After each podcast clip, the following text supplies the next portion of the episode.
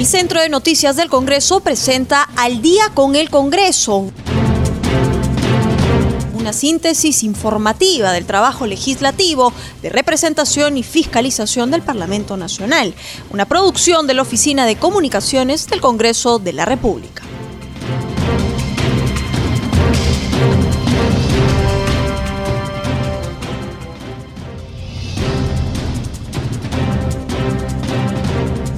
Amigos? Muy buenas noches. Ya estamos en el programa Al día con el Congreso. Los saluda Rómulo Vargas y los acompañaré en esta hora informativa con las principales noticias del Parlamento Nacional.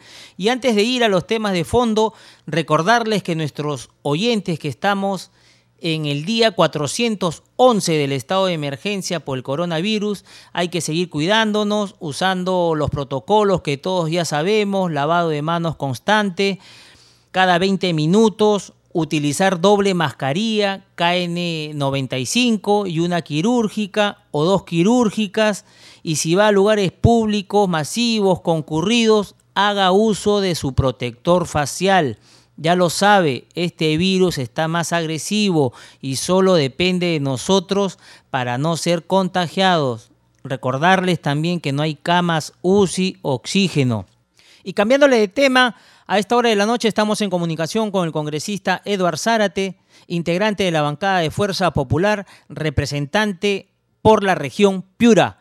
Congresista Zárate, muy buenas noches. Y antes de ir a los temas de la coyuntura parlamentaria, quisiéramos tener su opinión en torno a la decisión de la Comisión de Economía del Congreso que aprobó por insistencia el retiro de hasta 17.600 soles de las AFP. ¿Qué nos podría decir, congresista Zárate? Muy buenas noches, Rómulo. Bueno, eh, es importante este antecedente, conocerlo y la población lo conozca, esa falta de consenso y de articulación legislativo y ejecutivo hace que nos enfrasquemos teniendo ahí a un perjudicado. No quisiéramos que estas situaciones puedan darse en momentos tan complicados que vive el Perú, y que esta enfermedad de la cual es impostergable que, que podamos hablar de esta hace que se tengan que tomar decisiones de esta naturaleza, ¿no? Eh, hemos tomado con conocimiento que Comisión eh, de Economía ya nuevamente ha tocado este tema, asumo que lo van a agendar esta, esta semana, que gane el Perú, que se beneficie el Perú y que se recibe la economía. Es un comentario que nosotros podemos hacer al respecto. Congresista Zárate, también estaba el otro tema del retiro del 100%. Esto sí creo que ya no se va a dar, ¿no? Y fue observado también por el Ejecutivo, ¿no? Es un despropósito hacer con una norma que funciona las circunstancias en un sector muy importante renuncie a esta renuncie de manera voluntaria a esta a esta prerrogativa de tener salud de verdad que es un, a mi, juicio y particularmente es un, es un despropósito de que quienes por años han venido aportando, eh, podamos nosotros darle luces para que puedan hacer un retiro del 100% en el cual renuncia también prácticamente al tema de su, eh, a su atención médica y de salud. Eh, por eso es que no debemos caer en exceso, ¿no? Yo considero de que gran parte de la población se veía en la necesidad y en la obligación de, hacer, o de querer hacer un retiro de todo el 100%, sin embargo, con él renuncia a una serie de beneficios y derechos como la atención a la salud. Hecho que no debe romperse con la omisión de normatividad alguna. La relación debe mantenerse con el propósito de que un sector muy importante de la población peruana, en función a sus aportaciones que ha hecho, no, no pueda renunciar deliberadamente a un derecho tanto a él como para su familia. Considero en ese sentido que la población debe tener una atención facultativa para la atención de su seguro médico, que lo debe tener y mantener hasta el último día de su vida, para que no pueda estar mendigando el apoyo de terceros y del mismo Estado a ser atendido cuando renunció a un derecho. En ese sentido, me parece un despropósito, un exceso que tengan que renunciar a un derecho elemental, que es el derecho a la vida mediante el uso del derecho del beneficio de la salud. Congresista Zárate, bueno, vamos a seguir de cerca este tema la próxima semana. Espero que se agende también.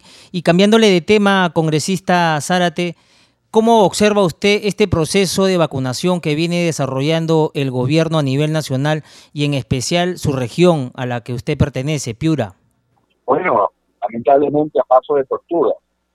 Eh, esta semana que pasó, viernes pasado, lamentablemente tuvimos la visita del presidente Sagasti, el presidente transitorio de emergencia, y el tema es que Dura tenía asignado 81 mil vacunas, sin embargo él vino con la buena nueva, contento él, con 9 mil vacunas que no era un compromiso asumido por el gobierno ni el Ministerio de Salud. Eh, de verdad que después de Lima, Piura es la que mayor densidad poblacional tiene, dos millones aproximadamente de, peruanos tiranos somos, pero consideramos que seguimos siendo tratados con, con indiferencia y con un poco de inhumanidad por parte de, del poder de los gobernantes.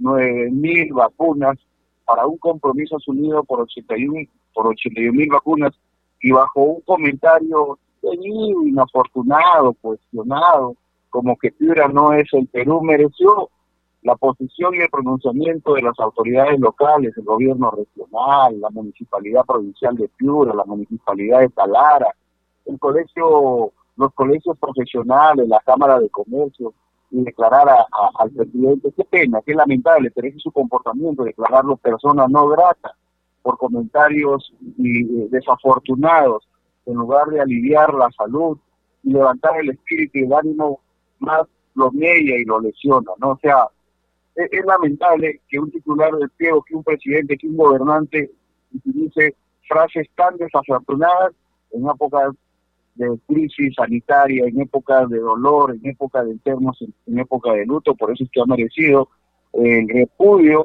de la población piurana, de la población, de sus organizaciones de base y de sus principales autoridades regionales y, provinciales.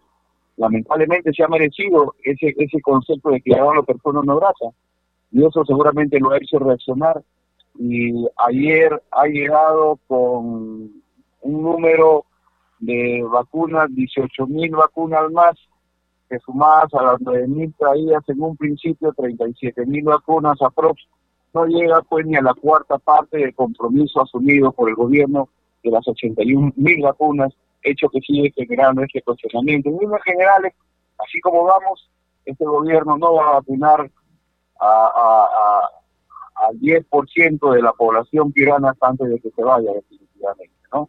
Lamentable. Congresista Zárate, y el gremio médico, ¿qué dice al respecto? Ya que también este proceso está para las personas adultas mayores, ¿no? Que se ha iniciado ya también con fuerza, aparentemente. Bueno, gremio médico, al menos desde esta región, ha marcado también una posición, ¿no?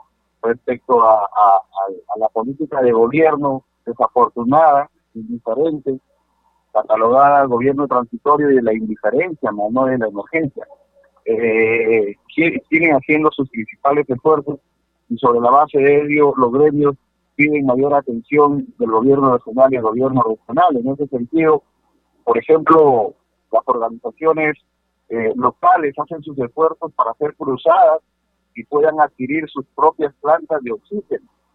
Yo soy de Sechura y hay un colectivo, Respira Sechura, que ha logrado conseguir eh, del esfuerzo de cruzadas públicas eh, un monto suficiente como para poder adquirir dos plantas de oxígeno, porque nuestra población ha llegado a la ha llegado lamentablemente al estado que no sea atendido por por, por, el Ministerio de, de, la Salud y por esa salud.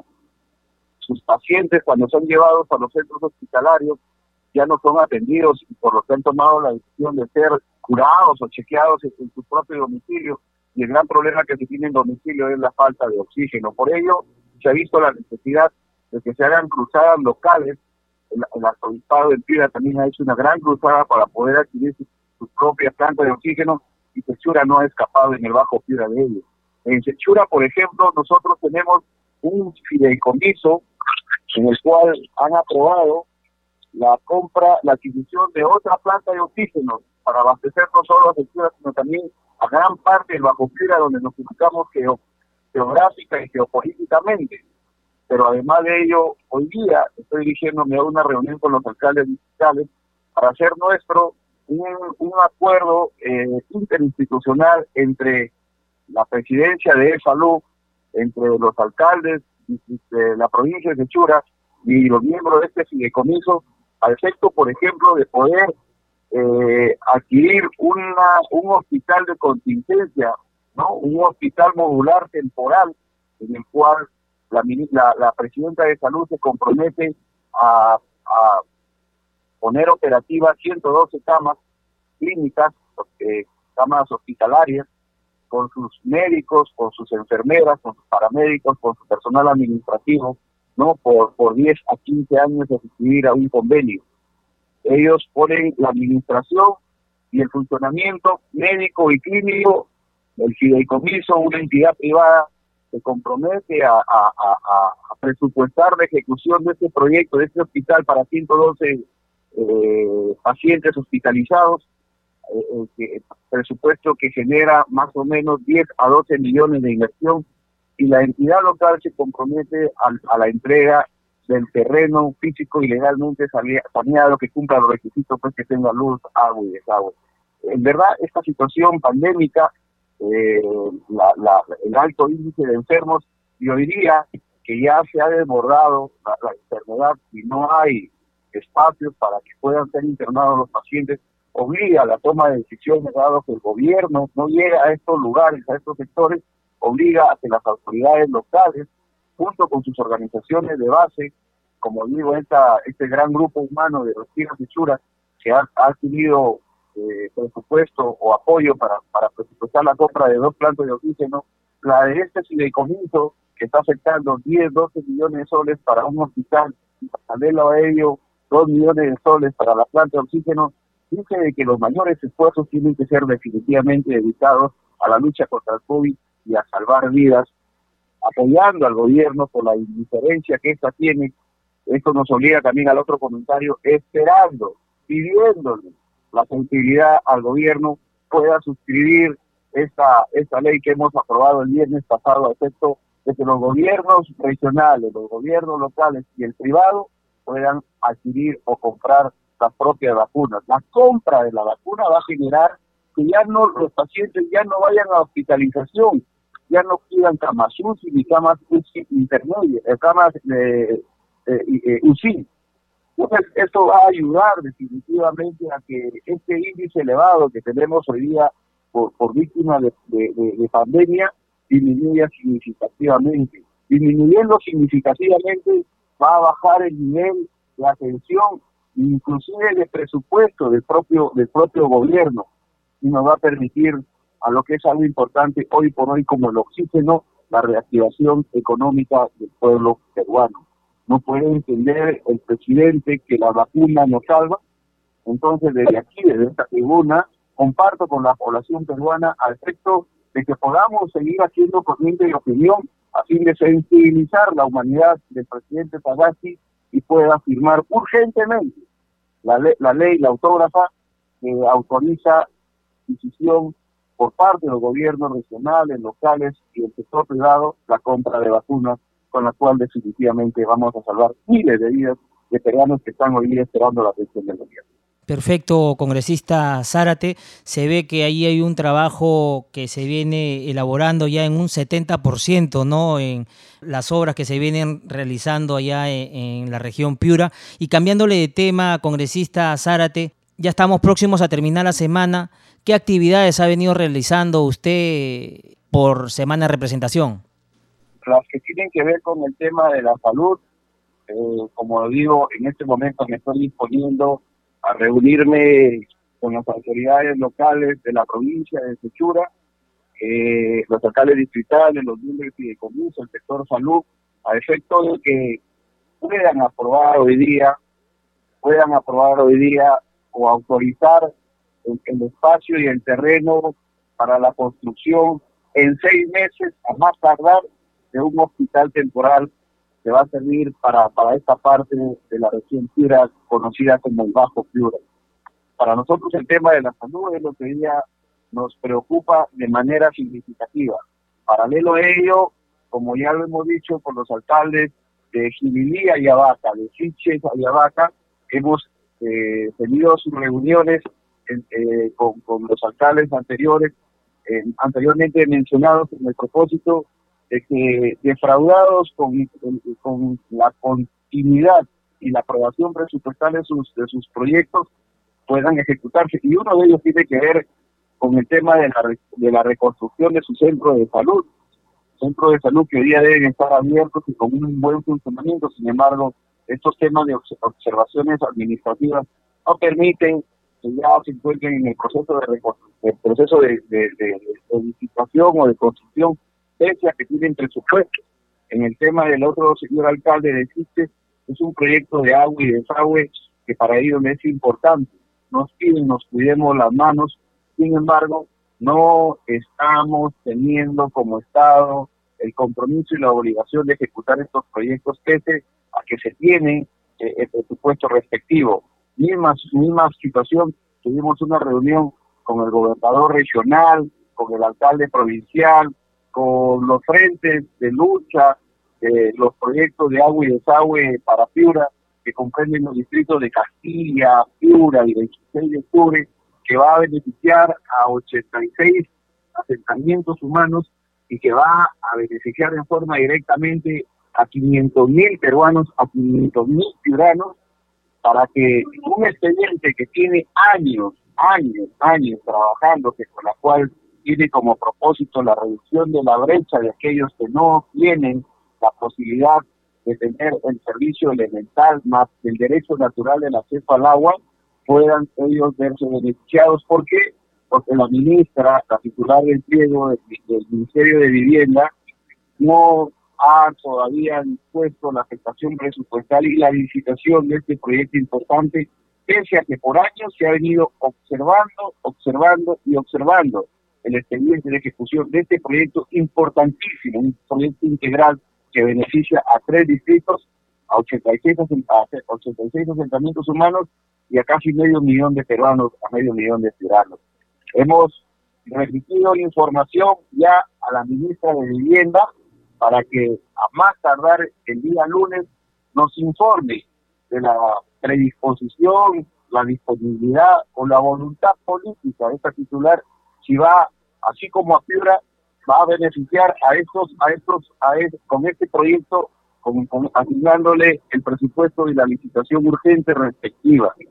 Estamos dando un tiempo perentorio, caso contrario, la, en este caso la representatividad regional conformada por siete congresistas ciudadanos, hemos tomado la decisión de que no tener respuesta positiva, de no tener información que ayude a satisfacer la que la población ciudadana diría quiere saber si se le va a ejecutar y en qué tiempo se va a ejecutar este proyecto, de no tener una respuesta, pediremos los siete congresistas, la representación regional, a la oficialía, pediremos a, la mesa directiva, perdón, del Congreso de la República, convocar e interpelar a esta ministra a fin de que nos informe, nos diga por qué no predispone el presupuesto para la convocatoria y la licitación de este proyecto importantísimo para todos los tiranos. Decir, hay un encargo por parte de la sociedad civil, de las autoridades regionales y locales, a los congresistas eh, de, de, Piura,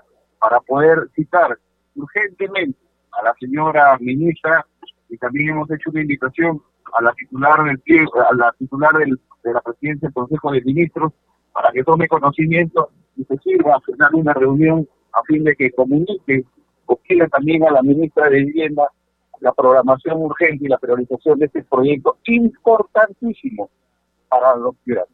Perfecto, congresista Zárate, muchísimas gracias por haber estado con nosotros en el programa Al Día con el Congreso de CNC Radio y Radio Nacional. Buenas noches. Muy buenas noches, gracias por este espacio. Buenas noches, Perú. Continuamos con el programa y a esta hora de la noche nos trasladamos hasta el Congreso de la República con información en vivo. Estamos en la línea telefónica con nuestro colega en la multiplataforma de CNC, Francisco Pérez, para que nos brinde las últimas noticias del legislativo. Adelante, Francisco, muy buenas noches. Buenas noches, Rómulo. Buenas noches a nuestros amigos y amigas oyentes del día del Congreso. Hoy viernes 30 de abril, último día del mes, último día también eh, en este en esta semana de representación. Día hábil en todo caso porque los congresistas continúan sábado y domingo realizando sus actividades en el marco de la semana de representación, hasta que ya retornan a la capital el día lunes, donde se eh, incorporan pues a sus trabajos, a sus labores en sus respectivas comisiones y también a la expectativa de lo que será la próxima sesión del Pleno del Congreso, donde deberá estarse debatiendo lo que se aprobó anoche en la Comisión de Economía. Anoche precisamente la Comisión de Economía aprobó la insistencia del eh, proyecto sobre el retiro de fondos de las AFP. Eh, aprobó por unanimidad con 15 votos de los integrantes de la comisión el dictamen que faculta a los afiliados del sistema privado de pensiones a retirar de manera extraordinaria hasta cuatro unidades impositivas tributarias de sus fondos individuales. Recordemos que esta autógrafa fue observada por el presidente de la República justo en el último día del plazo permitido por ley para que el Ejecutivo pudiera observar la norma. El dictamen mantiene los tres artículos de la iniciativa legislativa inicial, esto en lo que concierne eh, al, al, método, al método de retiro y la condición de intangible de los fondos, salvo que eh, se refiera a retenciones judiciales o convencionales derivadas de deudas alimentarias hasta por un máximo del 30% de lo retirado. El titular de la Comisión de Economía, Antonio Novoa, consideró pertinente allanarse a una de las observaciones del Ejecutivo referida a la reducción del universo de afiliados que podrán acceder a este retiro con la eliminación de la primera disposición complementaria final, la misma que autorizaba el retiro de hasta el 100% para los afiliados mayores de 40 años. Entonces, se reduce un poco el, universo de las personas que podrán acceder a sus fondos de pensiones y estaremos también a la expectativa de lo que ocurra la próxima semana cuando se convoque a una nueva sesión del Pleno, donde seguramente se estará viendo de inmediato este tema, de acuerdo también a lo planteado por la presidenta del Congreso en declaraciones a los medios de eh, comunicación durante esta semana, quien ha señalado, pues ha manifestado que eh, apenas salga el proceso o el dictamen de la Comisión de Economía, esta podría estar entrando de inmediato al Pleno del Congreso. Con relación a la semana de representación, congresistas de diversas bancadas han venido realizando actividades en, eh, diverso, en diversas regiones. Es así el caso, por ejemplo, del congresista Beto Barrio Nuevo de la bancada de Descentralización Democrática, quien eh, anunció que el ministro de Educación llegará en los próximos días a la región Ancash para atender las demandas de su sector que aquejan a los estudiantes. Esto tras el inicio del año escolar, segundo año consecutivo que los estudiantes están eh, llevando clases de manera remota producto de la pandemia del COVID-19. El parlamentario señaló que se reunió con el ministro de Educación, Ricardo Cuenca, quien se ha comprometido a la implementación de 6.500 casas públicas con conexión de Internet inalámbrica, Wi-Fi en las zonas rurales, a fin de que los niños de los lugares más alejados puedan acceder a los programas de Aprendo en Casa y a la educación a distancia. En otro punto de las informaciones, el congresista Mendoza Marquina se reunió con las alcaldes de Sucre y Cayara, esto en Ayacucho, para escuchar las demandas de la población. El congresista Javier Mendoza se reunió con el alcalde provincial Edrich Vega, para recibir un informe sobre los proyectos requeridos por la población. Los principales temas que se trataron fueron sobre servicios de agua potable y alcantarillado que carecen los habitantes de Sucre. Este es un clamor de hace varios años, ha confirmado, ha señalado el congresista Mendoza y ha dicho que muchas autoridades se comprometieron a ayudar, pero que ninguna ha cumplido sus promesas. En Sucre, como en muchos pueblos de Ayacucho, el problema es el mismo, escasez de servicios básicos a los que no se pueden acceder por la desidia de las autoridades, es lo que ha señalado el congresista Mendoza Marquina. Finalmente, comentarles que la presidenta del Congreso, en su calidad de representante de Cajamarca, se reunió con mujeres de organizaciones sociales de Cajamarca y también con los ronderos de la provincia de Bambamarca. En el caso de las mujeres, para recoger sus demandas respecto a las leyes que se deben priorizar para atender la violencia de género y otras demandas también, mientras que con los ronderos de Bambamarca fue para recoger sus opiniones respecto al proyecto de ley que se está preparando para la reforma constitucional del artículo 149 con relación al trabajo de las rondas campesinas. Es la información que tenemos por el momento, Rómulo. Retornamos contigo el próximo lunes.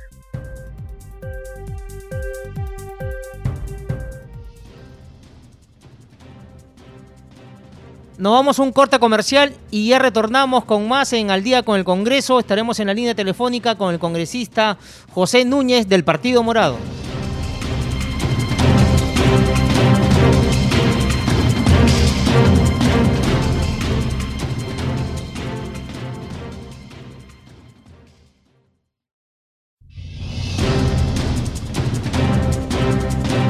Seguimos con el programa y a esta hora de la noche nos atiende el congresista José Núñez, vicepresidente de la Comisión de Economía, miembro de la bancada del Partido Morado, para hablar con él sobre diversos temas de la coyuntura parlamentaria, entre otros.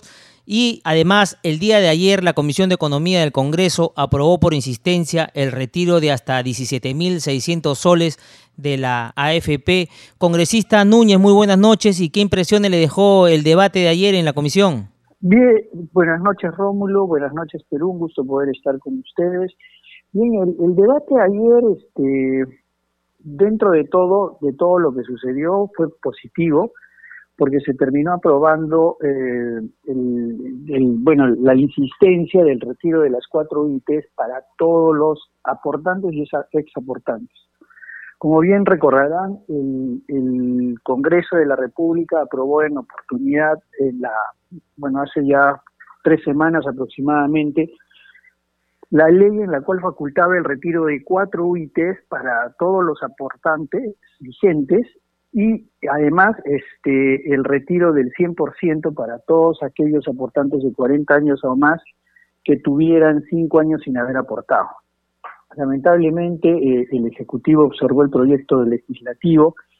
La observación principal está basada en que una persona de 40 años podría conectarse al mercado laboral y privarlo de, una pensión no era lo, lo, más responsable, lo cual discrepamos nosotros en lo personal. Yo considero que en una circunstancia normal en la cual no existiría ningún problema, ni crisis económica, ni crisis sanitaria, creo que cualquier retiro del fondo previsional no tendría justificación. Pero estamos en un escenario completamente diferente y en esta coyuntura hay mucha gente que ha tenido, que estuvo trabajando, digamos, de manera informal hace cinco años y ahora poderse insertar al mercado laboral va a ser muy complicado. Una persona de 45 años que dejó de elaborar un periodo y en este momento que las empresas no se encuentran en muy buenas condiciones económicas, eh, lo que van a buscar todas es reducir costos en esa línea de reducción de costos van a buscar trabajadores mucho más baratos y no creo que un trabajador de 45 años esté en la mira para poder ser contratado. Por esa razón yo sí considero que sí se les debería de permitir retirar el 100% porque por lo menos les podría ayudar a iniciar un emprendimiento o, o iniciar algo que les permita tener ingresos y poder sobrevivir ellos y sus familias en los próximos años, ¿no? Así que este, ese es el punto que se observó eh, para evitar nosotros complicaciones y, problemas finales al afiliado, porque al final son ellos los que van a retirar los recursos, los fondos, es que se decidió allanarnos en parte a la observación del, del Ejecutivo y aceptar que el retiro de cuatro UITs sea para todos, tanto para los aportantes como para los ex aportantes, es decir, sin excepción. Este, esto eh, debe pasar al Pleno el próximo jueves, salvo que se pudiera ver en una sesión extraordinaria un día antes, pero la diferencia no va a ser mucho. Y teniendo en cuenta que nos hemos allanado en parte a las observaciones del Ejecutivo, eh, ya no tendría por qué tener ninguna observación ni ser derivado este proyecto al Tribunal Constitucional, por lo que espero yo que este, estén haciendo los primeros retiros eh, en la quincena del mes de junio.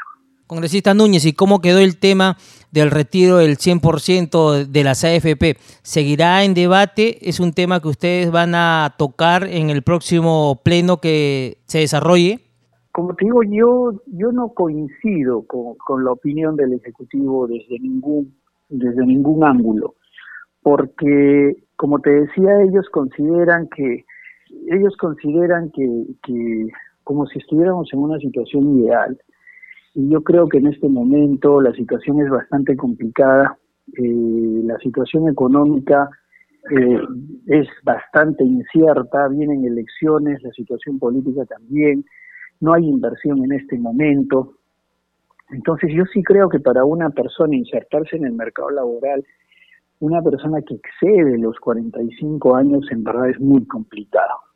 Entonces yo no estoy de acuerdo con esa observación en lo personal. Eh, por esa razón también eh, nos hemos comprometido todos los los miembros de la comisión a poder trabajar en un, en un proyecto legislativo nuevo orientado para todas estas personas que ya tienen muchos años de haber dejado de aportar y, tienen en sus fondos de pensiones pues también 50 mil, 60 mil, 80 mil soles o hasta menos, que igual si ellos se llegaran a jubilar no llegarían a tener pensiones más allá de 50 soles al mes, ¿no?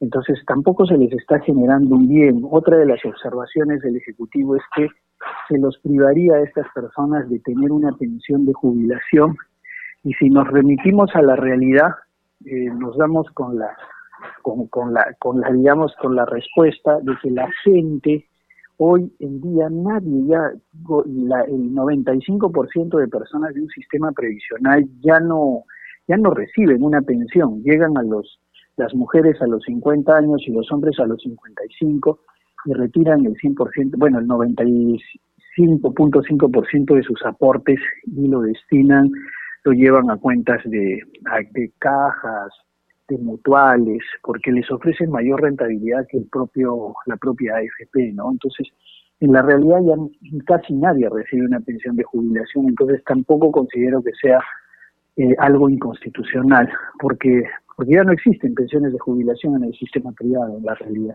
Congresista Núñez, ¿y, este tema ya se va a ver en el Pleno la próxima semana o tendrá unos días más todavía para que ustedes debatan en la Comisión de Economía? No, no, ya se aprobó la, ya se aprobó el dictamen de insistencia y esto se estaría viendo el jueves 6, de todas maneras. Seguiremos de cerca no este gran debate y hay la expectativa también de la población para que se pueda aprobar y que el Ejecutivo pues no, no pueda entrar a los dimes y diretes y pueda ir también al Tribunal Constitucional ¿no? para que observen este tema.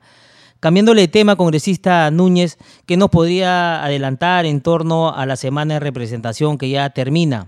Eh, sí, ya esta semana termina la semana de representación, ahora el tiempo se pasa muy rápido, hay muchas cosas por hacer, a veces eh, hace falta más tiempo, necesitaríamos días de 36 horas tal vez para poder reunirnos con más personas, pero no es posible. En Arequipa este, ya finalmente han llegado eh, vacunas, es, increíble, pero esa es otra de mis constantes críticas, porque, porque tenemos en cuenta que, que mientras en Lima ya han empezado a vacunar a personas de mayores de, de los 70 años, recién en Arequipa se ha iniciado la vacunación para personas de este, mayores de 80, ¿no? Y no debería darse. Creo que este, la vida de todos los peruanos es importante, no porque uno vive en la capital su vida es más valiosa.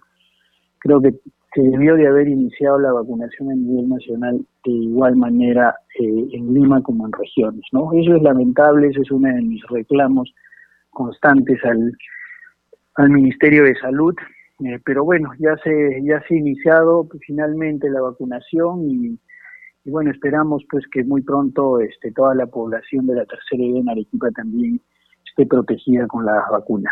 Congresista Núñez, y en ese sentido, la población, las autoridades han conversado sobre la problemática de la pandemia, la falta de camas UCI, el tema del oxígeno. Eh, mira, en Arequipa estamos bastante bien en, lo que es oxígeno. Es más, este, de Arequipa se ha remitido oxígeno para diferentes regiones.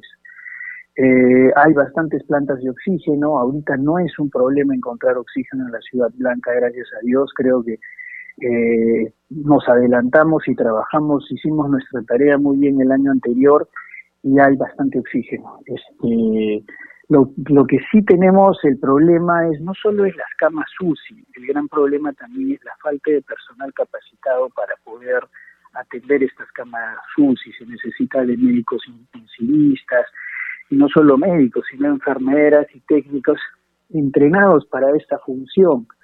Y pues eso no lo tenemos, ¿no? Así que eso es algo en lo que tenemos que trabajar.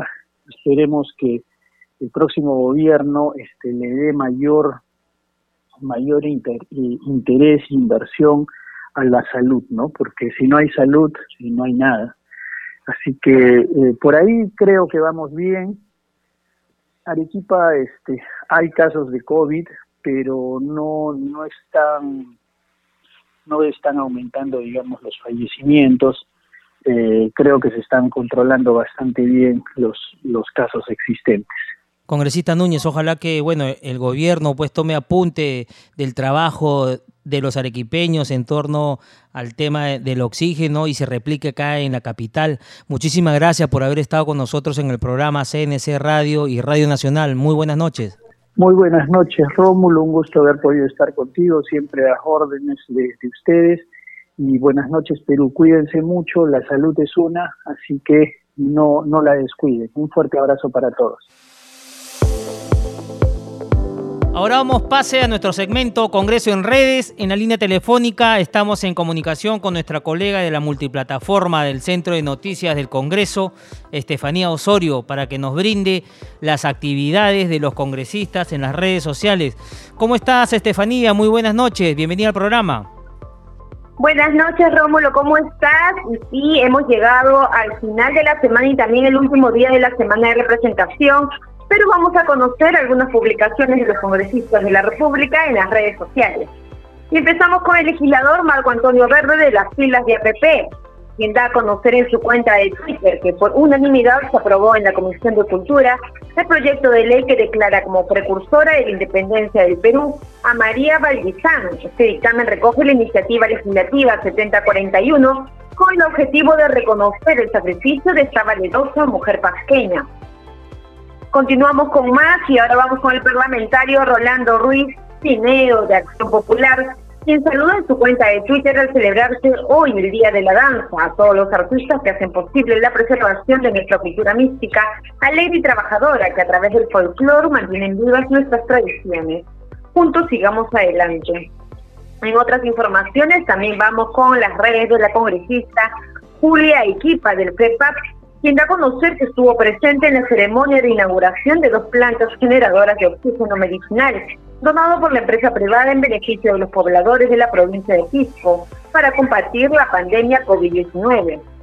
Seguimos con más noticias también en las redes sociales. Vámonos a Twitter, donde la congresista Liliana Pinedo Achaca, de Fuerza Popular, indica que salió publicado en el diario oficial El Peruano la ley que declara de interés nacional y necesidad pública la creación del distrito del Pueblo Nuevo de Conta, provincia de Cañete y departamento de Lima.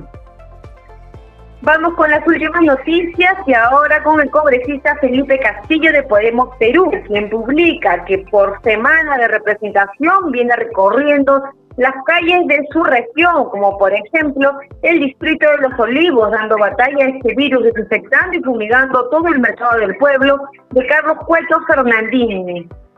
Bueno, Rómulo, hemos llegado al final del segmento del Congreso en redes, solo para recordarles a todos que se mantengan siempre conectados a las redes sociales del Congreso, ya saben que estamos en, en Facebook, Twitter e Instagram como Congreso Perú.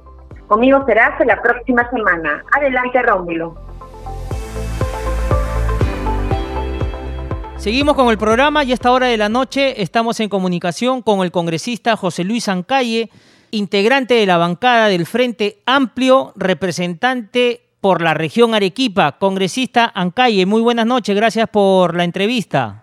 ¿Cómo está Rómulo? Buenas noches, gracias siempre por la oportunidad. A usted, congresista, congresista Ancalle, antes de ir a los temas de fondo, quisiéramos tener sus apreciaciones en torno al debate en la Comisión de Economía, ya que se aprobó por insistencia el retiro de los 17.600 soles de las AFP. Este grupo lo aprobó por insistencia, congresista, la autógrafa, que había sido observada por el Ejecutivo.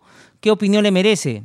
Sí, yo sido por unanimidad para que a través de la comisión ese dictamen sea eh, trasladado al Pleno del Congreso. Lamento Lamento que el Ejecutivo una vez más se ponga de espaldas a la población. Estos proyectos están impulsados por un principio importante que es el principio de necesidad y otro como una medida excepcional en la que nos encontramos, una crisis sanitaria, pandemia, estamos teniendo miles y miles de muertos. ¿Y qué se necesita para al menos atenuar o disponer de a miles de peruanos que tienen trabajos informales para poder adquirir alimentos, disponer sus aportes a través de la AFP, aspectos que pueden ayudarles en algo, no en su totalidad. El que ellos puedan retirar cuatro UITs de manera fraccionada, eso no quiere decir que van a estar pues en, la, en una situación maravillosa. Tomando en cuenta que esto es facultativo, aquellos que crean que no es necesario retirar sus aportes, sino mantenerlos para su jubilación, va a estar ahí.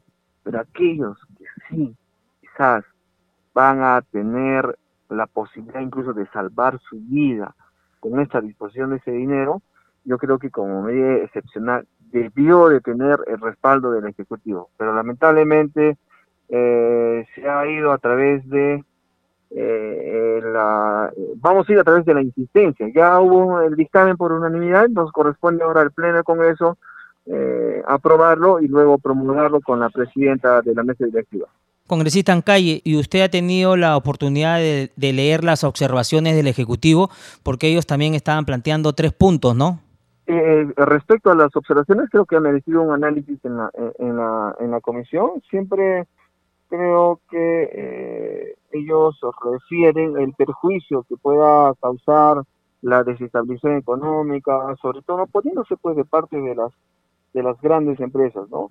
Pero eh, habría que acotar que más bien se ha decidido excluir de la norma la primera disposición complementaria que permitía a los mayores de 40 años que no aportan hace 5 años retirar el 100% de su cuenta individual de capitalización. Creo que con, esta exclusión de esta disposición eh, se mejora y se recoge también pues algunos aspectos que eh, recuerde a través del debate, a través de la discusión de las normas, se busca lo mejor, lo mejor para la mayoría de peruanos, para estos aportantes que necesitan en estos momentos difíciles su dinero para poder eh, menguar en algo esta situación difícil en la que nos encontramos. Congresista Calle, y en ese sentido, la próxima semana entrará a debate este tema de los 17.600 soles y ustedes van a volver a insistir al retiro completo del 100%? No, eh, vamos, al menos yo voy a apoyar, yo creo que la bancada también va a tener esa posición con el dictamen que se ha presentado eh, y que se ha aprobado en la Comisión de Economía. Será la Junta de Portavoces si deciden eh, que en esta próxima semana sea debatido y sea agendado en el Pleno. Congresista Ancalle, y cambiándole de tema, ya estamos terminando la semana de representación. ¿Qué actividades usted ha realizado en la región a la que representa Arequipa? Hemos estado en el IREN Sur, donde pacientes oncológicos necesitan de equipos especializados como es la resonancia magnética, y otros equipos que pueden permitir que estos pacientes no vayan hasta Lima para que puedan recibir este tratamiento, sino hacerlos aquí en la ciudad de Arequipa. El tema de, infraestructura también ya está canalizado, la cual vamos a eh, exigir a las autoridades locales, porque es a través del gobierno regional que se tiene que dar la ejecución de la misma, incluyendo la adquisición de un acelerador lineal ella se encuentra en la etapa de cotizaciones por parte del gobierno regional de, Arequipa. Hace un momento me acerqué a ONP, eh, justamente para ver cómo están atendiendo a nuestros hermanos aportantes, puesto que hay un decreto supremo, la 354, donde da la disposición a aquellos hermanos que tienen 65 años puedan jubilarse con solamente 17 años de aportación. Ellos no manejan muy bien la virtualidad necesitan alguien que los pueda orientar. Y he encontrado a varios que están en la puerta y que no reciben esa orientación. Lamentablemente, te, comento, Rómulo, eh, nosotros hemos sido atendidos de la peor manera. Incluso nos han tirado la puerta, ya tiene conocimiento la coordinadora parlamentaria y nos ha dicho que va a tomar las medidas necesarias porque no podemos permitir que personas con un nivel de educación insuficiente estén laborando en una institución tan sensible donde tienen que atender a personas adultas. Me identifiqué como congresista, pero lamentablemente eso poco o nada les ha importado y indigna, puesto que en la administración pública también hay individuos que eh, muestran total descortesía, total bajo nivel de educación y no deberían de estar eh, siendo parte de la administración pública, puesto que ya la indignación es también de parte de la sociedad cuando acude a las municipalidades, a la SUNAT, a los bancos, eh, sobre todo el Banco de la Nación, ¿no? Y eso es un llamado de atención que también hacemos.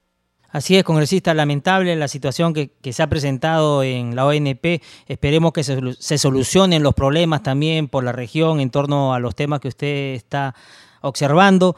Y congresista, ¿y usted ha tenido algunas reuniones en torno a los problemas suscitados con el tema de la falta de camas UCI, el tema del oxígeno, porque la población todavía patalea para conseguir esos temas?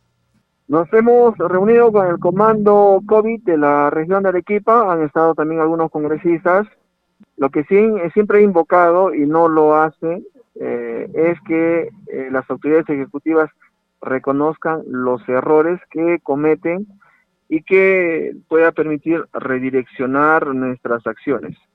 Autoridades ejecutivas, congresistas, alcaldes, quienes sustentan un cargo, para analizar y decir, esto hice mal, lo tenemos que hacer así.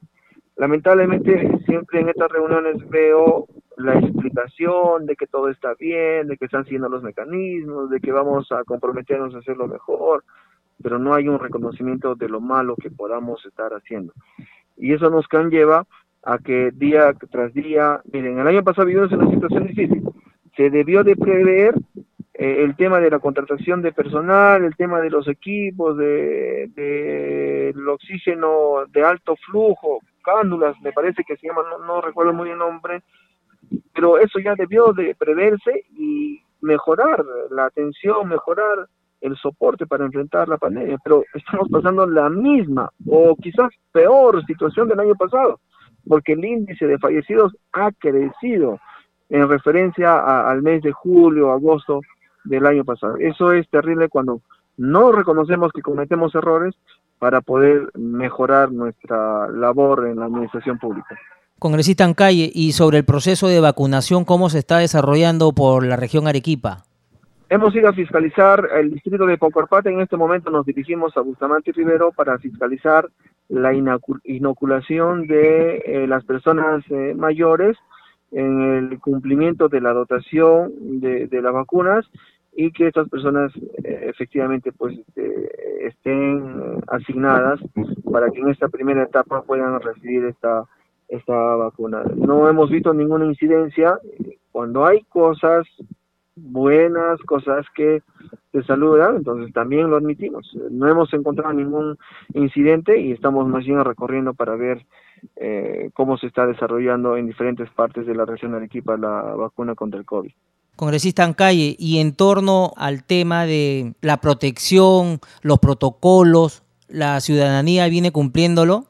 Sí, sí, sí, la ciudadanía creo que ha recapacitado. Veo eh, a más personas que eh, están con su mascarilla, con su tapaboca, pero no podemos negar que también hay otros ciudadanos que están con la mascarilla en el cuello, no mantienen la distancia, se aglomeran en, lugares. Hay, hay, creo que son pocos, pero incluso que han organizado fiestas COVID. Eh, invocaría a ellos a la reflexión, ¿no? Porque más allá de que eh, si hay una cama UCI o no hay una cama UCI o si está la vacuna o no está la vacuna, lo fundamental y primordial es que nuestra actitud y comportamiento sea eh, el instrumento primordial para poder mantenernos con vida, no contagiarnos ni contagiar a nuestra familia. Así es, congresista en calle, a seguir cumpliendo los protocolos a nivel nacional. Muchísimas gracias por haber estado con nosotros en el programa Al Día con el Congreso de CNC Radio y Radio Nacional. Muy buenas noches. Rómulo, gracias. Gracias. Hasta otra oportunidad. Ya no hay tiempo para más, solo para recordarles que nuestro horario en Radio Nacional es a partir de las 7 de la noche y también nos podrán escuchar a través del Spotify como Al día con el Congreso. Con nosotros será hasta el día lunes. Muy buenas noches. El Centro de Noticias de Congreso presentó Al día con el Congreso una síntesis informativa del trabajo legislativo, de representación y fiscalización del Parlamento Nacional, una producción de la Oficina de Comunicaciones del Congreso de la República.